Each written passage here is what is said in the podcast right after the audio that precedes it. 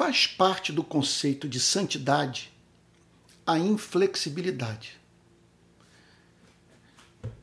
De uma certa forma, numa certa perspectiva, o cristão manter um coração duro em relação à sociedade, às autoridades eclesiásticas e às autoridades públicas. Foi para essa espécie de vida que Deus chamou Jeremias para viver. Veja o que diz no seu livro, no capítulo 1, verso 18. Quanto a mim, eis que hoje ponho você por cidade fortificada, por coluna de ferro e por muralha de bronze, contra todo o país, contra os reis de Judá, contra as suas autoridades, contra os seus sacerdotes e contra o seu povo. Portanto, ele teria de enfrentar uma sociedade inteira. E aqui nós vemos é, presente, naqueles dias, um fato com o qual é, os autênticos profetas tiveram que lidar no decorrer dos séculos a conjugação de esforços para o mal entre sociedade, autoridade pública sacerdotes. Nessas horas, portanto, Deus levanta aqueles que conseguem se abstrair da cultura, do consenso, do pensamento uniforme a ponto de dizer: todos vocês enlouqueceram e um alimenta o devaneio do outro. Quando devemos nos tornar inflexíveis? Em primeiro lugar, quando o amor o exige. Quando percebemos um discurso associado a uma prática de morte, de exclusão. Ou seja, um exemplo: quando muitos, ao mesmo tempo, se levantam para dizer que tal medida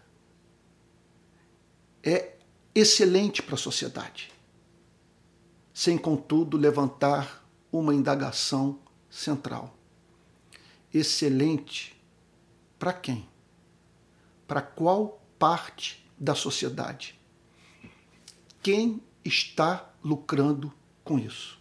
E tem horas que o amor apresenta a esses seres supersensíveis, chamados pelas escrituras sagradas de profetas, o amor apresenta a esses as suas exigências.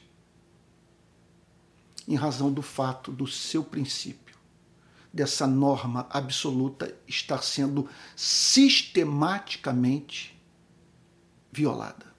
Em segundo lugar, quando a verdade o exige, quando percebemos que a palavra de Deus vai de encontro aos interesses dos sacerdotes, das autoridades públicas e da maior parte da sociedade, sendo assim, portanto, suprimida, mutilada.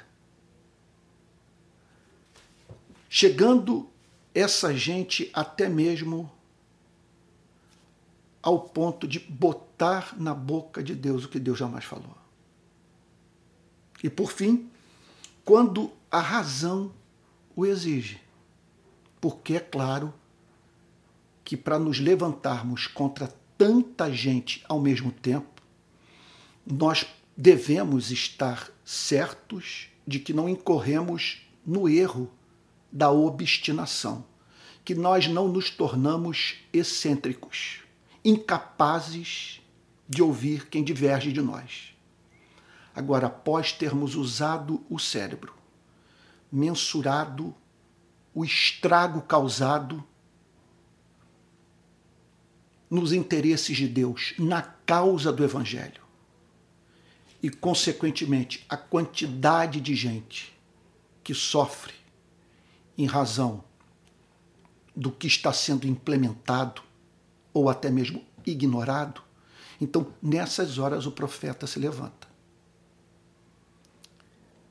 E é claro, consciente do fato de que ele carecerá dessa inflexibilidade a fim de enfrentar a pressão insuportável, que, é claro, não se resumirá apenas a insultos, mas a tentativas objetivas de silenciar a voz daquele a quem Deus levantou para comunicar a sua verdade aos seres humanos. Que Deus, portanto, o torne inflexível. Agora, observe. Já testemunhei de muita gente que se tornou inflexível para o mal. Inflexível para uns poucos, a fim de cair na, na, na graça da maioria. Observe que essa inflexibilidade de Jeremias lhe foi custosa. Foi o que aconteceu com algumas pessoas no nosso país nos últimos anos, dentro da igreja, que ao condenarem uma aliança política feita por parte da igreja com homens porta-vozes de um ideário, em grande parte anticristão, veja, os que se levantaram contra essa aliança fizeram oposição a aproximadamente dois terços da igreja. Então, quando a inflexibilidade lhe será custosa e aquilo que você tem a denunciar recebe o endosso da razão, da verdade e do amor, a você somente lhe cabe ser como cidade fortificada, coluna de ferro e muralha de bronze. Ainda que as pessoas que lhe são mais íntimas se transformem em inimigos seus. Vamos orar. Pai Santo, ajuda-nos nesses dias tão confusos a sabermos pelo que devemos lutar. E nesses termos, de modo inflexível, ainda que venhamos a, por motivos justos, escandalizar a muitos. Faz assim, Senhor, e fortalece aqueles que estão na ponta, sofrendo a pressão. Em nome de Jesus, amém. Amigo querido, gostaria de, nesse encerramento do programa dessa segunda-feira, é, lhe fazer alguns pedidos. O primeiro é que você cheque a grade de ensino do meu canal, aquele famoso canal de vídeo. Eu estou de segunda a sexta oferecendo um curso de teologia. Veja só, que trata das seguintes matérias: apologética, ou a relação do cristianismo com filosofia, a teologia propriamente dita, as principais doutrinas do Antigo e do Novo Testamento, a relação do cristianismo com as ideologias políticas, isso na quarta-feira. Na quinta-feira eu falo sobre a história do cristianismo e na sexta-feira sobre pregação e liderança. Não deixe de participar, vai fazer bem a você, assim espero e por isso eu tenho lutado. Olha, também quero, é, é, caso você se sinta confortável a fazê-lo, é, é, quer dizer, seja um pedido da sua consciência, você se sinta livre, é, para nos ajudar a manter tudo isso nas redes sociais. Caso você queira fazer uma contribuição, estou oferecendo todo esse material de graça. Aqui vai o Pix, palavraplena.gmail.com. E não deixe de se tornar membro do canal. E também fazer parte do nosso Telegram, que é o principal é, canal de comunicação interna que eu tenho com aqueles que me seguem. Tá bom? Um forte abraço e até amanhã.